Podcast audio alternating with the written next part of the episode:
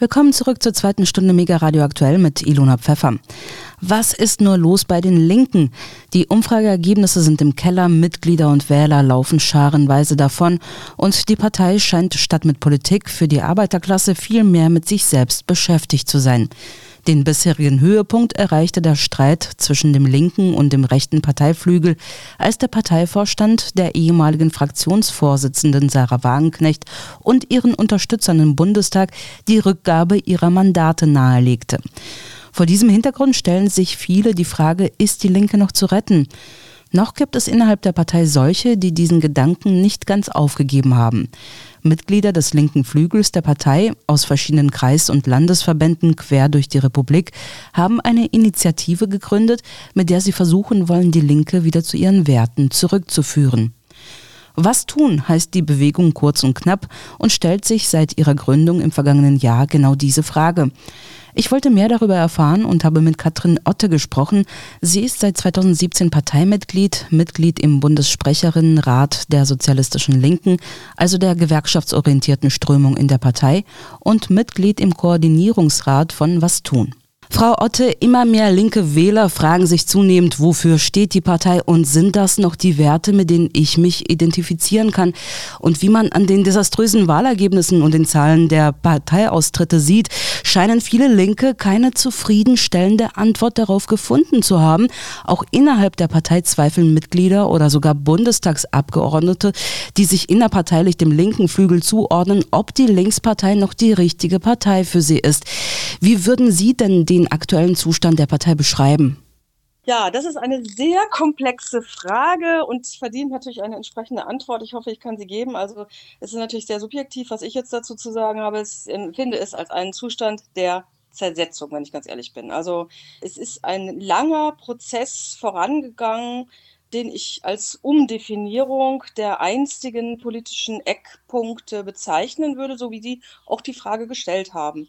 Manche sagen ja, die Wende sozusagen weg von dem, was mit dem Erfurter Parteiprogramm von 2011 eigentlich ausgesagt wurde, begann mit der Führung von Kipping-Rieksinger ab 2012 bereits, die das Ruder da übernahmen und ganz neue Kategorien eingeführt haben und eine Neigung ausgedrückt haben, weg von der alten, äh, dem alten Bezug auf die Arbeiterklasse, sagte man ja früher, heute würde man sagen auf die Lohnabhängigen.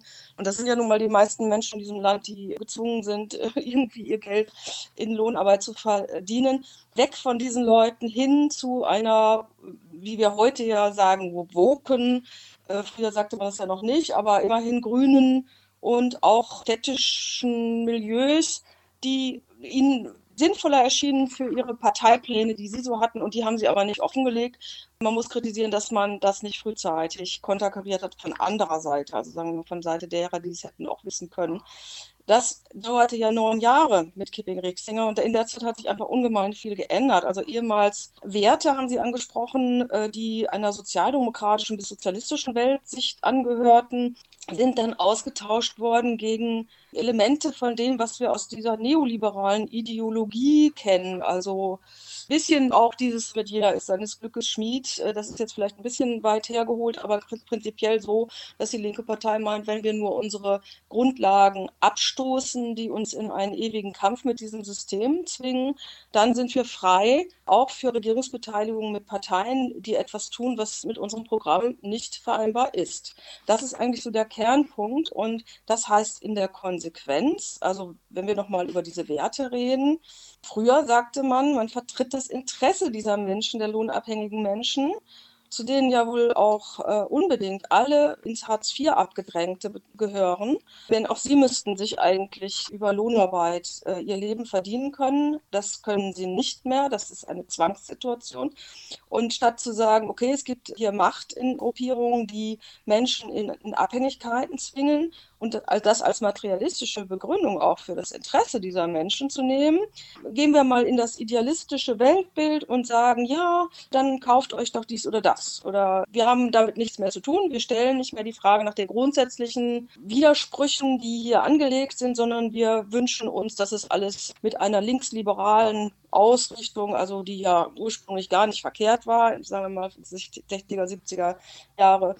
Damit machen wir ein bisschen was anders und das ist auch schön, das ist links von der SPD. Aber damit ändert man halt einfach auch nichts mehr und man will auch nicht sehen, dass sich die Verhältnisse seit dieser Zeit, ich habe ja eben von, vom Parteiprogramm 2011 oder von dem Beginn der Kipping-Rieksinger-Führung 2012 gesprochen, das war direkt nach der sogenannten Finanzkrise, da hat sich die Welt enorm geändert und gerade auch die gesamten Strukturen in Wirtschaft und Technik in Deutschland. Das hat enorm was geändert und das wurde von dieser Partei überhaupt nicht mehr verfolgt, es wurde nicht mehr analysiert, es wurde auch nicht mehr zum Thema gemacht. Und damit hat man sich sozusagen selbst perspektivisch ins Ausgeschossen, weil man nicht mehr auf die aktuellen Anforderungen reagieren konnte. Ja, das heißt also letztendlich, das, was den großen Teil der Bevölkerung interessiert und das, was die Menschen jetzt im Moment wirklich sehr besorgt und zu Recht besorgt, nämlich wie entwickelt sich das alles zu Ungunsten der breiten Masse der Bevölkerung, das ist eigentlich der Gegenstand einer linken Partei, wie sie klassischerweise da stand. Das ist eine Frage der Verteilung von oben nach unten. Wie kriegt man die denn jetzt hin? Und das genau beschäftigt offenbar diese linke Partei, wie wir sie heute sehen, nur sehr am Rande. Verstehe. Mir persönlich ist ja die Dimension der Zerstrittenheit innerhalb der Linken das erste Mal so richtig bewusst geworden, als ich vom Parteitag 2018 in Leipzig berichtet habe. Dort sprach Sarah Wagenknecht zum ersten Mal öffentlich über ihre neu gegründete Bewegung Aufstehen. Wie geladen dabei die Stimmung war, konnte man schon im Vorfeld deutlich spüren. Es knisterte förmlich in der Luft. Als Wagenknecht dann sprach, wurde es sehr, sehr laut. Beifall einerseits empörte Zwischenrufe und Pfiffe andererseits Andererseits, ihre Gegner warfen ihr vor, mit Aufstehen die Partei zu spalten. Auf demselben Parteitag sagte mir ein Abgeordneter aus dem Wagenknecht-Lager im Hinblick auf die nächste Bundestagswahl über den linken Kandidaten in meinem Wahlkreis, bevor du bei dem dein Kreuz setzt, mach lieber den Wahlzettel ungültig. Also ich muss sagen, es hat mich schon ziemlich schockiert zu sehen, wie tief der innerparteiliche Riss war. Seitdem habe ich das Gefühl, dass er sich noch verstärkt hat. Welche Erfahrungen haben Sie diesbezüglich gemacht und was waren die Weggabelungen, an denen sich die Flügel immer weiter voneinander entfernt haben? Ja, also ich persönlich bin relativ spät in die Partei eingetreten, habe das natürlich vorher alles viel verfolgt, weil ich äh, mich schon lange eben auf diese linke Orientierung festgelegt hatte, aber war dann 2017 in Niedersachsen Direktkandidatin für den Landtag und stellte dann fest, drei Tage vor der Wahl, kam eine Zeitungsmeldung, also es kamen Bürgerinnen und Bürger in unseren linken Stand und sagten, warum steht ihr hier noch? Euer Parteivorsitzender hat gesagt, er will Sarah Wagenknecht rausmobben. Also warum macht ihr das alles noch? Ne? Weil so eine Partei hat natürlich keine wirkliche äh, Perspektive mehr und keine Berechtigung im Grunde genommen, weil sie schon damit sehr, sehr miteinander unvereinbaren Stimmen sprach, ja. Und was ich so als, also auf die, um auf die zweite Frage da drin zu antworten, äh, was sind eigentlich so die Weggabelungen? Ja, da fand ich äh, also wirklich sehr orientierend den Artikel von Michael Brie, den er am 28.12. im ND schrieb, also was tun in Zeiten des Krieges. Da hat er eigentlich gesagt, es gibt keine klaren Positionierungen dieser Partei mehr und die gibt es nicht erst seit heute nicht, sondern es gibt sie seit drei wesentlichen Einschnitten in, in unsere politische Landschaft. Die erste war die Flüchtlingskrise 2015. Da hat man nicht gesagt, oh äh, ja, das steht im Prinzip ja, besteht unser, unser Erfurter Parteiprogramm ja noch immer auf der Analyse, die Herrschaft des Kapitals basiert auf der Konkurrenz der Lohnarbeiter, nicht mal so klassisch gesehen. Nein, das hat man nicht mehr gesehen, sondern man wollte die Grenzen aufmachen, man wollte diese die Problematik, die sich für die Bevölkerung als, als beängstigend auch auf einer bestimmten Ebene herausgestellt hat. Ich will jetzt hier überhaupt nicht für irgendwas äh, zum Verwechseln sagen, nämlich äh, dass also rassistische Motive gegen die Flüchtlinge, die hier erstmal ein Überleben gefunden haben und alles, diese natürlich vollständig auszuschließen. Also jeder, der so eine rassistische Begründung äh, da äußert, ist natürlich absolut indiskutabel. Während aber viele Menschen gesagt haben, Moment mal, das ist, wir wollen auch noch eine Wohnung haben, wie kriegen wir denn überhaupt noch eine? Wie ist das auf dem Arbeitsmarkt und so weiter? Das ist eigentlich schon immer ein Thema gewesen. Das kann man nachlesen auf dem Kongress der Zweiten Internationale 1907 in Stuttgart. Da hatte man genau schon dieselben Probleme. Ne? Das muss man sich mal vorstellen, wie lange das her ist. Und trotzdem, das ist ein diesem ganzen System innewohnendes Problem und dem wollte sich diese Partei schon gar nicht mehr annehmen und hat da vollkommen unrealistische Optionen beschrieben, die der Bevölkerung teilweise dann ja noch mehr Angst gemacht haben, was ihr eigenes, ihre eigene Zukunft hier im Land anging. Und das ist dann natürlich ganz schnell als äh, rechtes Gedankengut bewertet worden. Nicht? Also dann, da fing das schon an mit der Keule der Rechtsoffenheit, mit dem jetzt heute alles totgeschlagen wird, was diesem äh, Konsens von dieser Sichtweise nicht mehr entspricht. Der zweite Ausfall fand natürlich während der Zeit des Pandemie-Managements statt. Also auch hier stand die Linke und zwar noch mehr für staatstragendes Agieren und auch um den Preis starker Einschränkungen der Bürgerrechte, egal wie wackelig dafür diese teils pseudo, wie wir heute wissen, ja, pseudowissenschaftlichen Begründungen waren, denn die sind heute zum Teil äh, auch wissenschaftlich widerlegt. Gut, man konnte vielleicht damals noch nicht alles wissen, also bitte viel Verhalten aufgrund einer neuen Lage möchte ich da auch gerne noch äh, mit zugestehen, aber es fehlte bereits gänzlich der kapitalismuskritische Standpunkt und es überwog der Mitmachimpuls. Also man wollte unbedingt mitmachen und auch ganz egal, wen das wie viel kostete, man machte einfach bei dem mit, was die Regierung vorgab und hat sich nicht mehr als Partei, als Vertreter der Interessen derjenigen betrachtet, die diesen ganzen Maßnahmen doch oft sehr hilflos ausgeliefert waren, in Not getrieben wurden, in wirtschaftliche Not getrieben wurden, auch in psychische, wenn man sich von den Eltern nicht mehr verabschieden konnte, die da auf diesen Stationen lagen und so. Da gab es ja teilweise auch sehr merkwürdige Entscheidungen. Und was den Kindern an Entwicklungsmöglichkeiten geraubt wurde und vieles mehr. Das, man konnte es im Laufe dieser Pandemie durchaus erkennen, dass das so nicht geht. Trotzdem hat sich die Partei nicht klar dagegen gestellt und das hätte sie eigentlich als klassisch linke Partei tun müssen. Der dritte entscheidende Punkt ist natürlich die Haltung zum äh, Ukraine-Krieg. Da schreibt auch Michael Brie natürlich, dass es äh, schon einen falschen Parteitagsbeschluss im Sommer 2022 in Erfurt gegeben hat, der die ganze Konstellation, unter der dieser Krieg stattfand, gar nicht mehr gewürdigt hat. Also was ist das Interesse des US-Imperialismus? Viele sagen, es gibt einen russischen Imperialismus, sagt Herr Scholz, sagen hier auf keinen Fall alle. Natürlich ist auch Russland ein kapitalistisches Land, was auch dadurch bestimmte äh, Bedürfnisse hat, die nicht unbedingt den Bedürfnissen der Masse der Bevölkerung entspricht. Das muss aber unbedingt unter einem Gesichtspunkt betrachtet werden. Wer hat hier eigentlich vor, die geopolitische Herrschaft auszuüben oder die Hoheit zu behalten oder auch auszuweiten. Und da müssen wir natürlich eindeutig sagen, nachdem wir äh, nach 1990 nur noch einen, eine Weltordnung unter, äh, sagen wir mal, äh, Hoheit des US-Imperialismus hatten, hat der natürlich kein Interesse daran, sich in Zukunft seine Einkommensquellen in der Welt durch China oder durch auch die Verbindung mit den BRICS-Staaten einschränken zu lassen. Russland ist ganz sicher etwas, da schreibt der Michael Brie auch, fand ich auch sehr passend den Ausdruck, die Ausschaltung Russlands als geopolitische Kraft zu betreiben, ist äh, sicherlich ein wesentlicher Beweggrund in diesem Kriegsgeschehen, das sich ja jetzt nun als festgefressener äh, Stellvertreterkrieg zeigt. Und da ist von der Parteiführung und auch von sehr vielen Delegierten, von der Mehrheit der Delegierten keine grundsätzliche Analyse dieser Art mehr gemacht worden. Es wurde das Anerkennung, die Anerkennung des Sicherheitsbedürfnisses Russland auch nicht mehr betrieben. Also seitdem schließt sich ja die Linke ohnehin mehr oder weniger subtil äh, dem Regime-Change-Wunsch in Russland an. Das wird aus äh, allen Stellungnahmen deutlich. Und das kann man aus einer linken Sicht nur ablehnen, denn wir nach zwei Weltkriegen, die dieses Land auf ewig eingeschrieben hat als, als furchtbare Kennzeichnung des deutschen Imperialismus können nicht in andere Länder gehen und sagen, ihr müsst aber andere Regierungen haben. Grundsätzlich schon mal nicht. Wir können uns nicht an Kriegen beteiligen. Das ist die grundsätzliche Haltung des Erfurter Programms und auch unserer linken Opposition, die wir jetzt langsam hier formieren. Deswegen ist diese Partei schon lange auf dem Weg in die Arme des Systems und hat ihren systemoppositionellen Charakter schon längst aufgegeben. Mhm. Ja, Sie haben es gerade gesagt, ein äh, Stein des Anstoßes jetzt in der letzten Zeit war natürlich und ist der Ukraine-Krieg und zum Beispiel auch Fragen wie Waffenlieferungen an die Ukraine, wo man durchaus auch von Linken wie Bodo Ramelow Töne hört, ähm, dass äh, er dem jetzt nicht unbedingt widerspricht. Also das ist nichts, was man bisher mit äh, den Linken verbunden hat. Oder auch Wirtschaftssanktionen werden auch indirekt von manchen führenden linken Politikern unterstützt.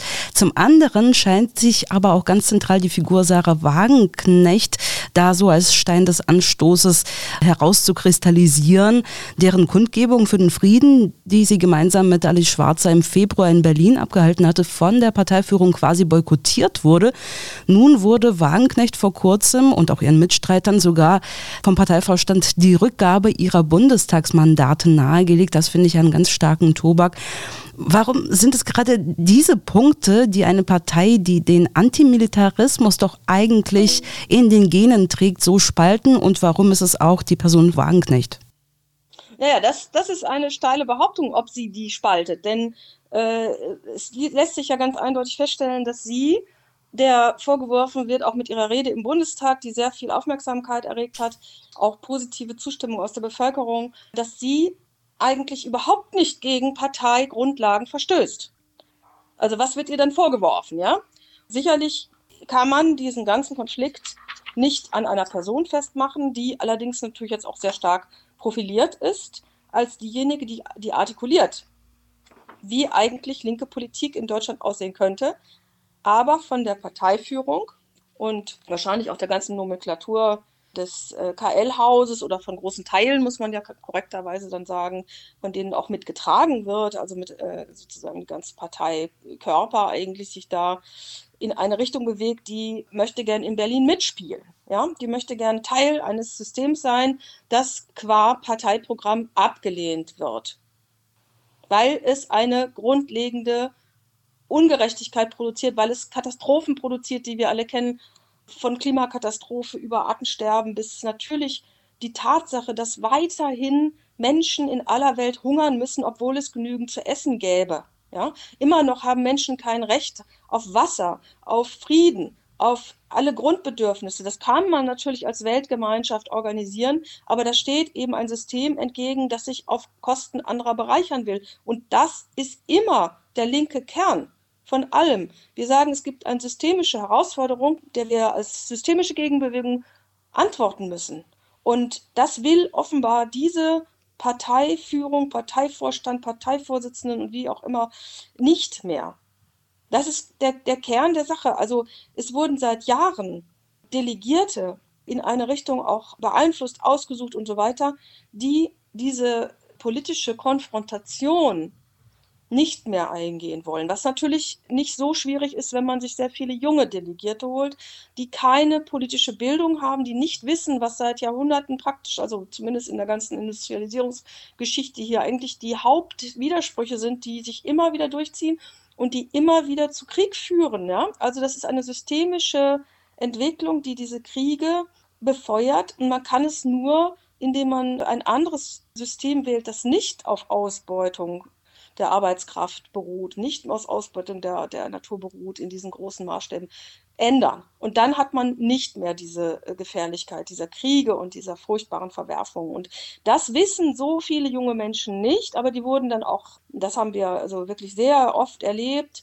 systematisch früh in solche Delegiertenpositionen gebracht. Die wurden auch mit ihrer Sichtweise, die stark aus der wie gesagt, einheitlichen Ideologie, die sich mit äh, Neoliberalismus und dieser überhaupt nicht mehr gespaltenen Welt, wie, wie vielleicht die Älteren die kannten, mit Ost-West-Konflikt und so weiter, die haben diesen Konflikt überhaupt noch nie innerlich durchgearbeitet und können ihn vielleicht auch einfach schlichtweg nicht nachvollziehen und glauben, dass sie in diesem System nur um eine bessere Chancenverteilung vielleicht, ja, sich bemühen, aber das auch sehr relativ. Von daher, wir haben also die, äh, also die Orchestrierung der Parteitage, also nicht, dass an Erfurt nochmal denke, aber das war auch schon vorher so, da ist eigentlich äh, ganz klar, diese Systemkompatibilität, also äh, wir sind mit diesem System durchaus zu vereinbar und das dafür Ramelow hatten Sie ja eben erwähnt, der natürlich da eine ganz starke Figur dafür macht, für diese Richtung. Ne?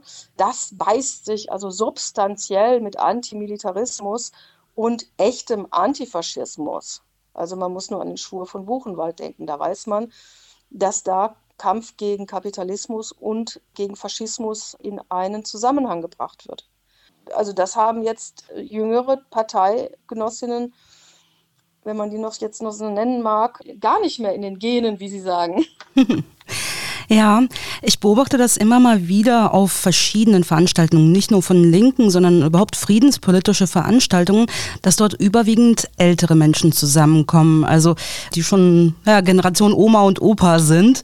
Junge Gesichter sehe ich da kaum. Deswegen glaube ich, ähm, dass äh, ja, das so schon irgendwie ineinander greift. Aber da frage ich mich, naja, an Frieden sind wir doch alle interessiert. Das sind doch auch die Jungen. Das, das tragen sie doch auch vor sich her, sozusagen diese Parolen. Also Frieden das ist ja was ganz Zentrales. Und dennoch scheint das ja nicht äh, mit dem zusammenzugehen, was ähm, die Urlinken darunter verstehen und äh, dafür tun wollen. Das ist sicherlich richtig. Also das liegt aber nicht an Jung und Alt an sich, weil es gibt auch etliche junge Menschen, die sagen, um Gottes Willen, also sowas wie dieses äh, Woke, was sich ja letztendlich auch als wenig flexibel erweist, um es mal freundlich auszudrücken.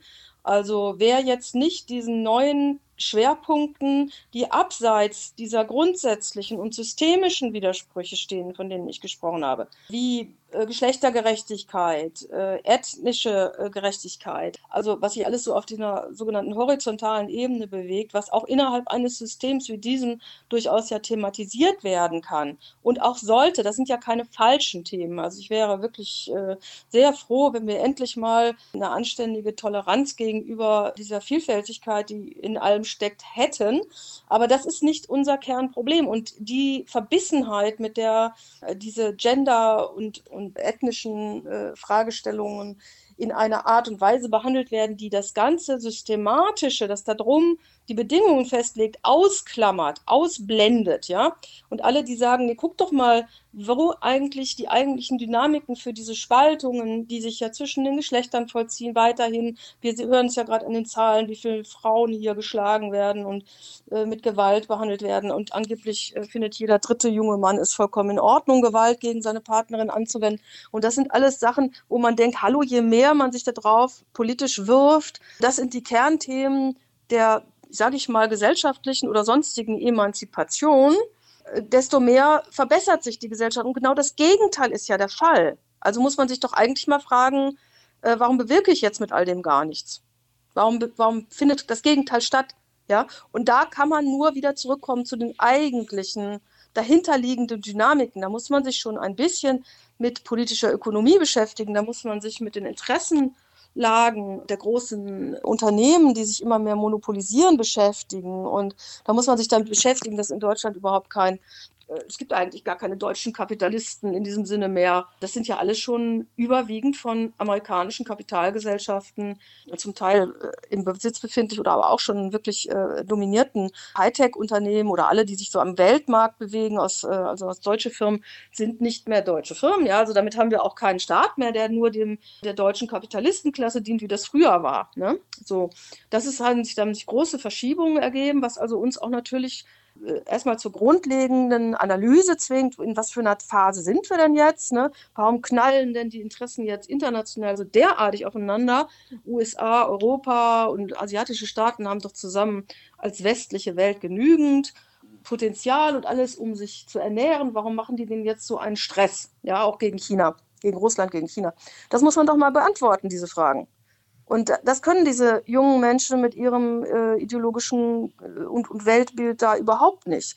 Sie gucken einfach weg, so ist mein Eindruck, und glauben, dass sie das in anderen Teilfragen so beantworten können, dass sie sich selbst auch wirklich gut fühlen. Ne? Es geht ganz stark um sich gut fühlen, also sich gerecht fühlen. Das ist denen schon wichtig, glaube ich.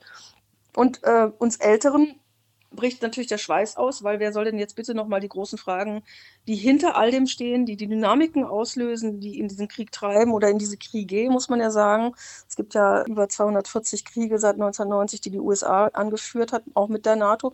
Also das sind, äh, oder auch da mitgemischt hat, das sind natürlich alles reale Zahlen, mit denen wo wir Schwierigkeiten haben, mit jüngeren Leuten zu sagen, was das bedeutet. Ja? Das ist ein längerer Prozess und der hat natürlich damit zu tun, auch, ne, auch dass die ähm, äh, politische Bildung in der Partei Die Linke traditionell von vier Personen gemacht wird. Also es ist eine Abteilung von vier Personen. Wie soll die denn äh, 60 oder 65 oder was weiß ich, wie viele das dann jeweils immer in den Jahren waren, 1000 Parteimitglieder betreuen und äh, in politische Bildungsprozesse einbinden? Das kann sie so nicht. Ne? Und ich weiß jetzt nicht, wie man das hätte so organisieren können, dass es wirklich überall und dauerhaft politische Bildung in jedem Kreisverband gibt, aber das hätte man organisieren können, wenn man das frühzeitig in die Wege geleitet hätte. Ne? Und dass die Gefahr, die sich aus der ganzen Verschiebung im gesamten System ergeben hat, unter anderem eben auch, und das ist ja nicht gerade unwichtig, wie sieht unsere Presselandschaft aus? Die ist privatisiert worden die ist aber auch ideologisiert worden, denn auch unsere rechtlich, öffentlich-rechtlichen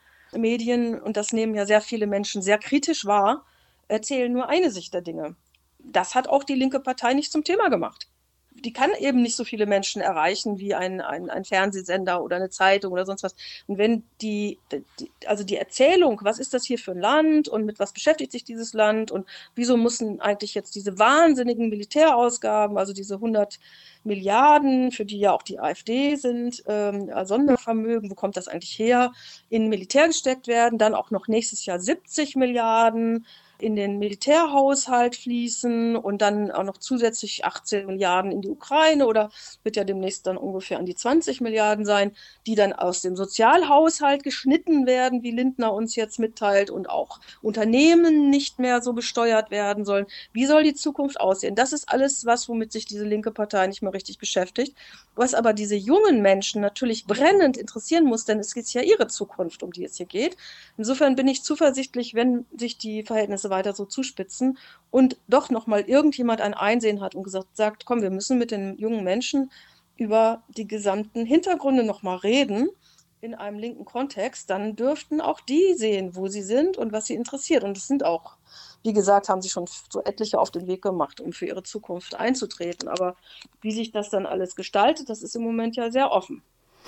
Ja, was diese Sozialstreichungen angeht, äh, haben wir in Berlin ja, ein ganz aktuelles Beispiel mit Berlin-Neukölln, wo sämtliche Angebote im Prinzip für Jugendliche oder für Obdachlose zusammengestrichen werden, weil gespart werden soll. Und ähm, das ist ja dann auch nicht nur Berlin-Neukölln, sondern es geht zum Beispiel auch ums Elterngeld. Und ähm, das sind schon berechtigte Fragen, glaube ich, die man dann stellen kann. Also warum wird hier gestrichen und warum wird ähm, Sondervermögen locker gemacht fürs Militär?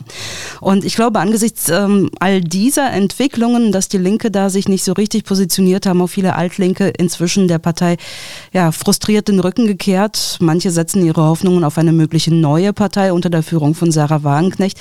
Doch noch hat der linke Parteiflügel nicht komplett aufgegeben. Beleg dafür ist die neue innerparteiliche Initiative mit dem Titel Was tun, der Sie ja auch selbst angehören. Was gibt Ihnen die Hoffnung, dass eine Rückkehr zu den urlinken Werten in der Partei immer noch möglich ist? Und was genau muss man sich unter diesem Was tun vorstellen?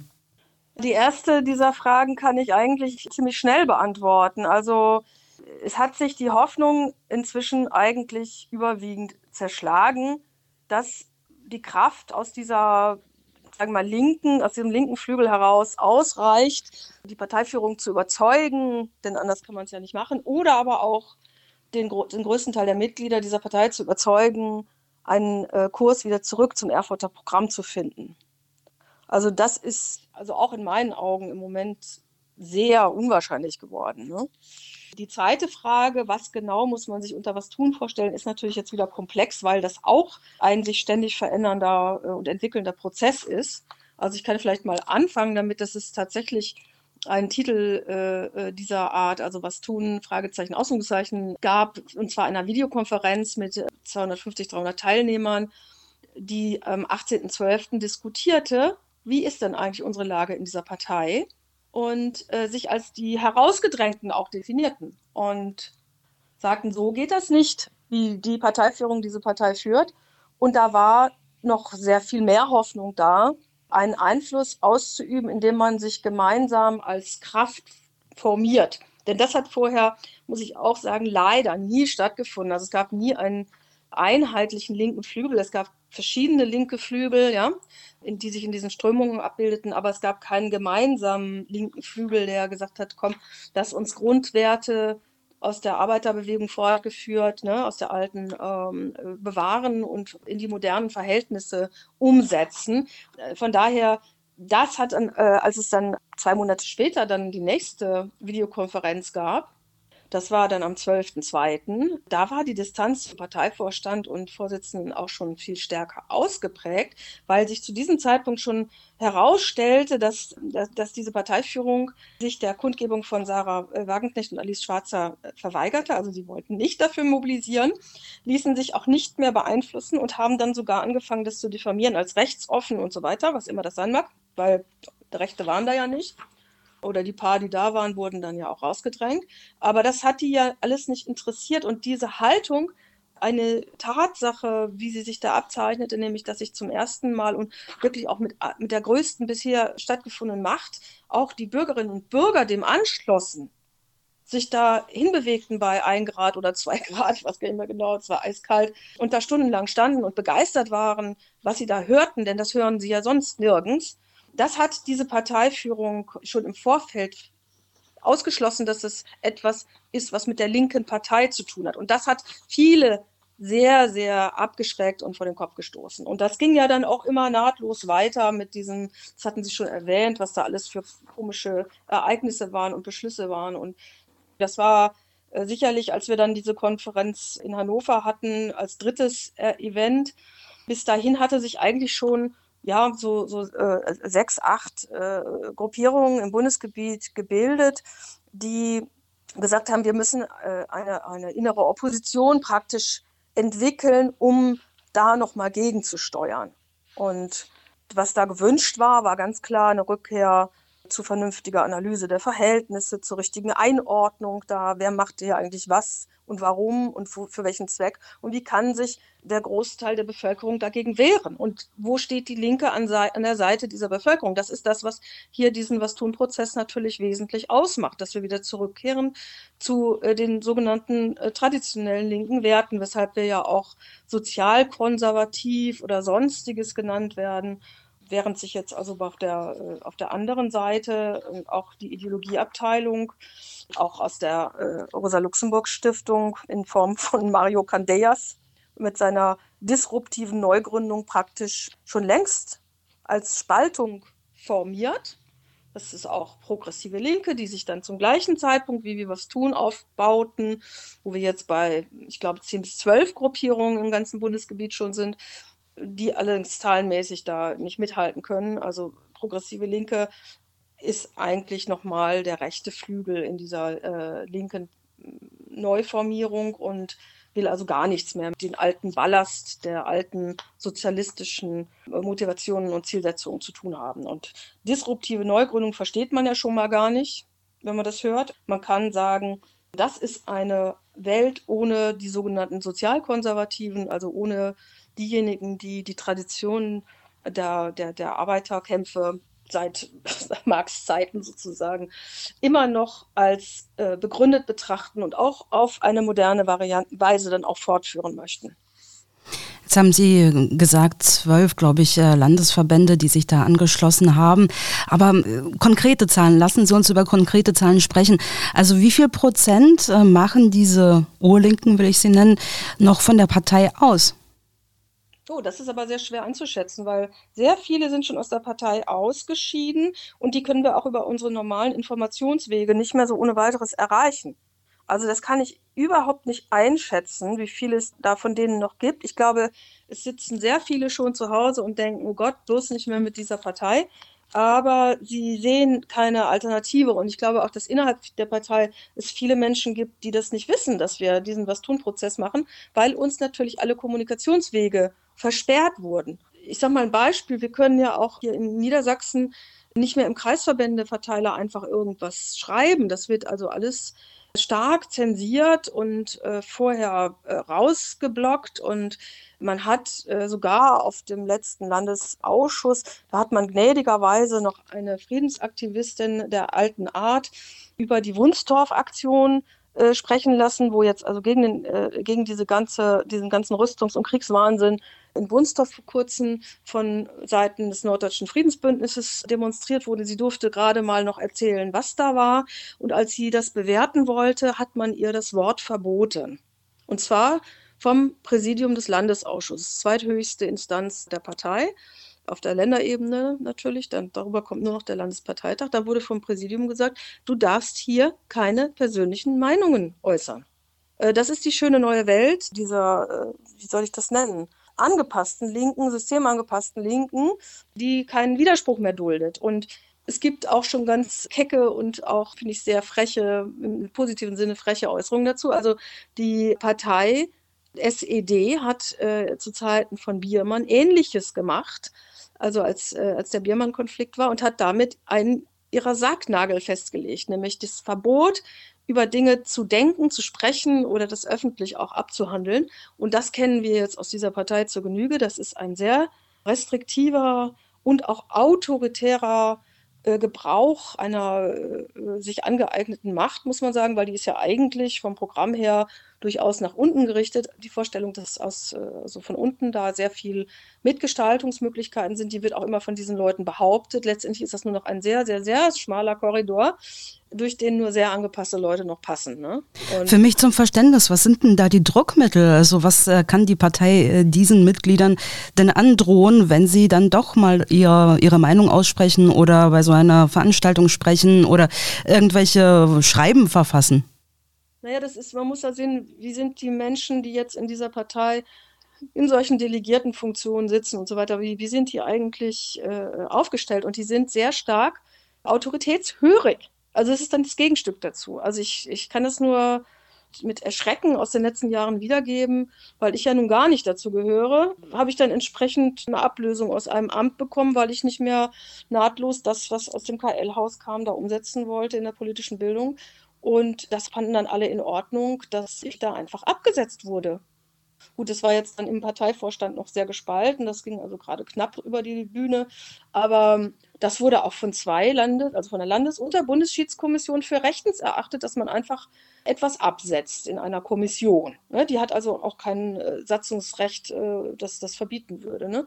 Aber jetzt mal vom politischen Standpunkt aus wenn zehn Leute gerade einen Landesbildungsplan vorlegen und der passt dann einigen Herrschaften nicht, dann machen sie so einen Druck, bis es auch auf alle Mitentscheidenden, bis die dann sagen, okay, darf ich bei der nächsten, also wenn ich jetzt im Landesvorstand bin, darf ich denn bei der nächsten Landtagswahl noch hoffen, aufgestellt zu werden? Sowas zum Beispiel. Oder dann wird einfach über der Ruf einer Person entsprechend dargestellt, naja, die kann nichts, die will nichts, die wird nichts oder irgendwas. Also ich weiß nicht genau, wie das läuft, aber es läuft so, dass, dass man letztendlich vor einer Reihe von Leuten steht, die bereit sind, einer autoritären Struktur zu folgen. Das erschreckt mich eigentlich am allermeisten.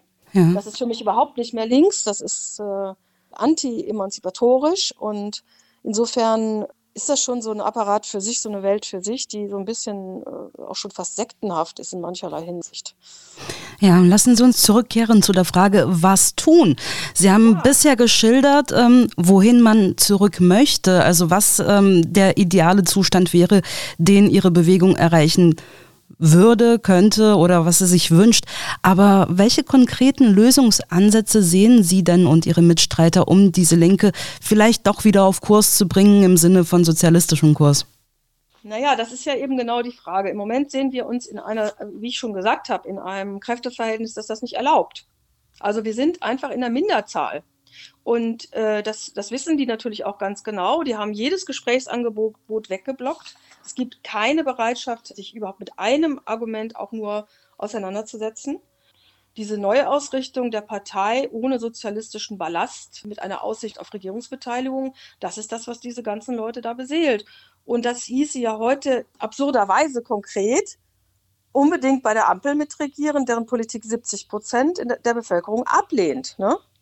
Also das wäre ja, ist ja absurd, weshalb wir natürlich die Chance, diese festgefressene Idee wieder aus den Köpfen zu kriegen, als sehr gering betrachten. Was wir natürlich machen können, denke ich, ist erstmal alle einzusammeln, die unzufrieden mit diesem Kurs sind, die den nicht mehr mittragen können und wollen, die vielleicht schon aus der Partei ausgetreten sind, aber dennoch weiterhin Linke sind, die was mitgestalten wollen, zu schauen, ob es andere sozialistisch Denkende gibt oder auch, äh, weiß ich nicht, vielleicht auch sehr stark einfach demokratisch denkende Menschen.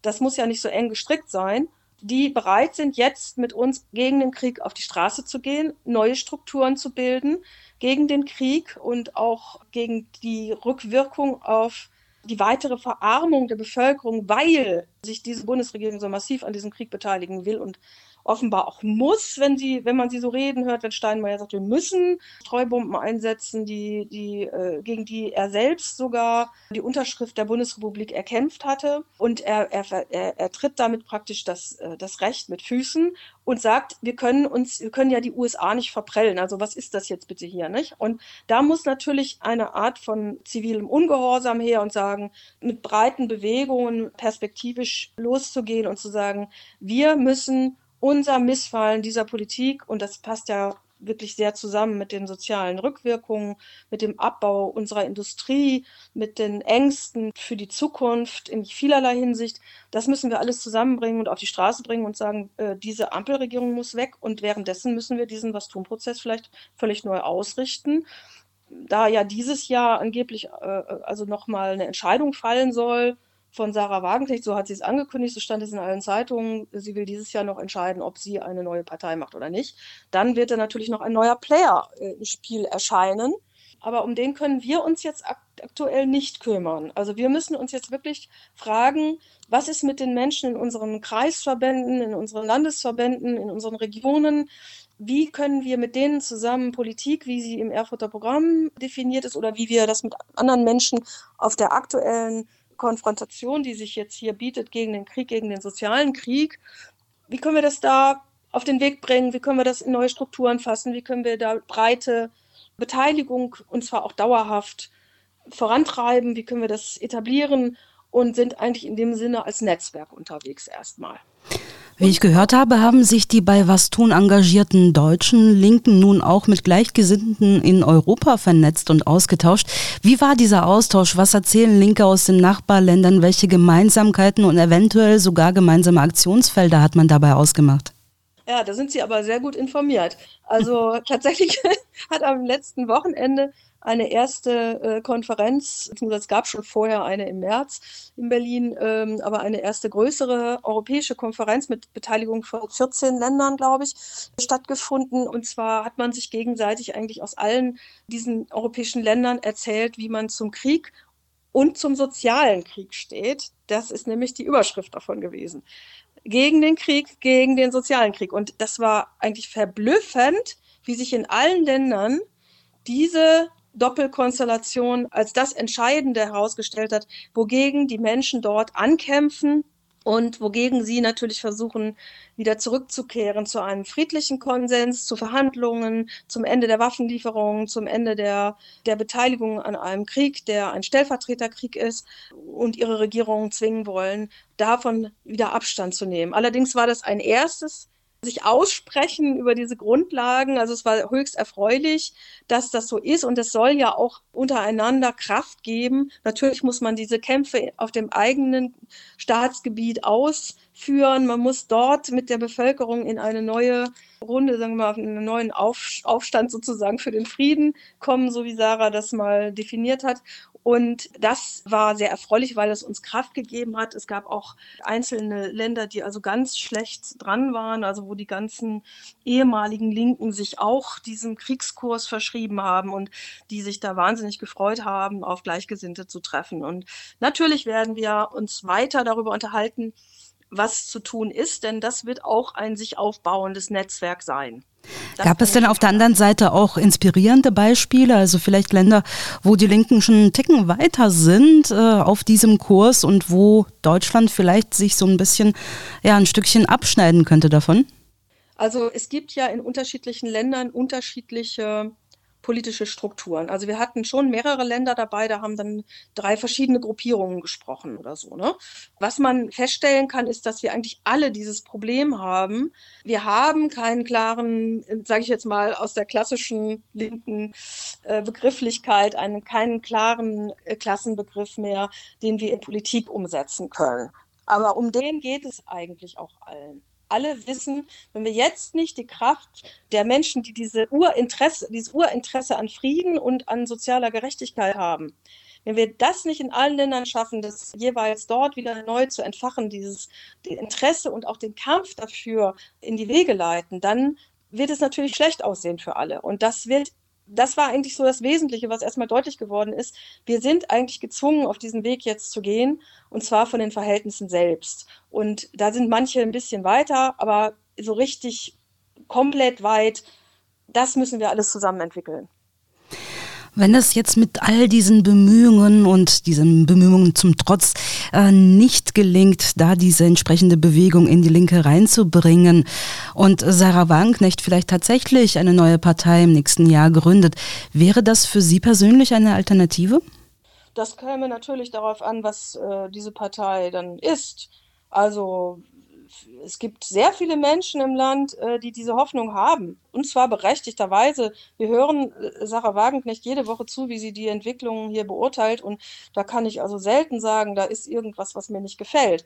Das ist natürlich in konkrete äh, politische Organisationen schwer umzusetzen. Also da muss man natürlich ihr auch recht geben, was sie ja auch in der letzten Zeit häufiger gesagt hat.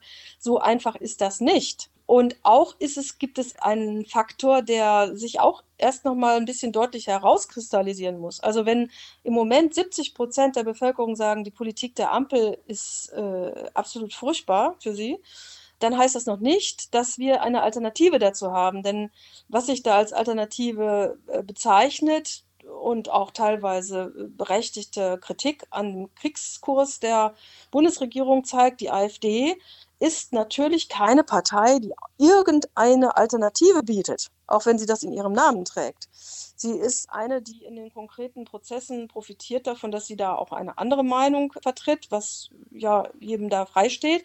Aber sie hat keine Alternative in dem Sinne, dass sie eigentlich sagt, okay, wir bauen die Wirtschaft neu auf, wir, wir machen eine andere Verteilungsgerechtigkeit, die auf dem Grund der Dinge geht. Wir sichern eine vernünftige Wohnung zu oder vernünftige Arbeitsbedingungen zu vernünftiger Teilhabe an dem Ganzen oder auch politische, soziale, kulturelle Teilhabe. Das sind ja alles Dinge, die nicht stattfinden, auch nicht in diesem Konzept der, der AfD. Also das ist auch etwas, was eine linke Partei sich jetzt erstmal neu entwickeln muss. Und wenn Sarah im Prinzip diese, die, also, oder diese Prinzipien verteidigt, dann ist das natürlich für mich eine neue Partei. Aber wie gesagt, das sind alles ungelegte Eier. Ich weigere mich da jetzt im Moment überhaupt genauer darüber nachzudenken, solange das nicht konkret im Raum steht, weil wir müssen uns als Linke fragen, was ist die Verpflichtung eines Menschen, der diesen Kriegskurs widersprechen muss. Und da lang geht jetzt erstmal unsere eigene Selbstorganisation in diesen Netzwerken.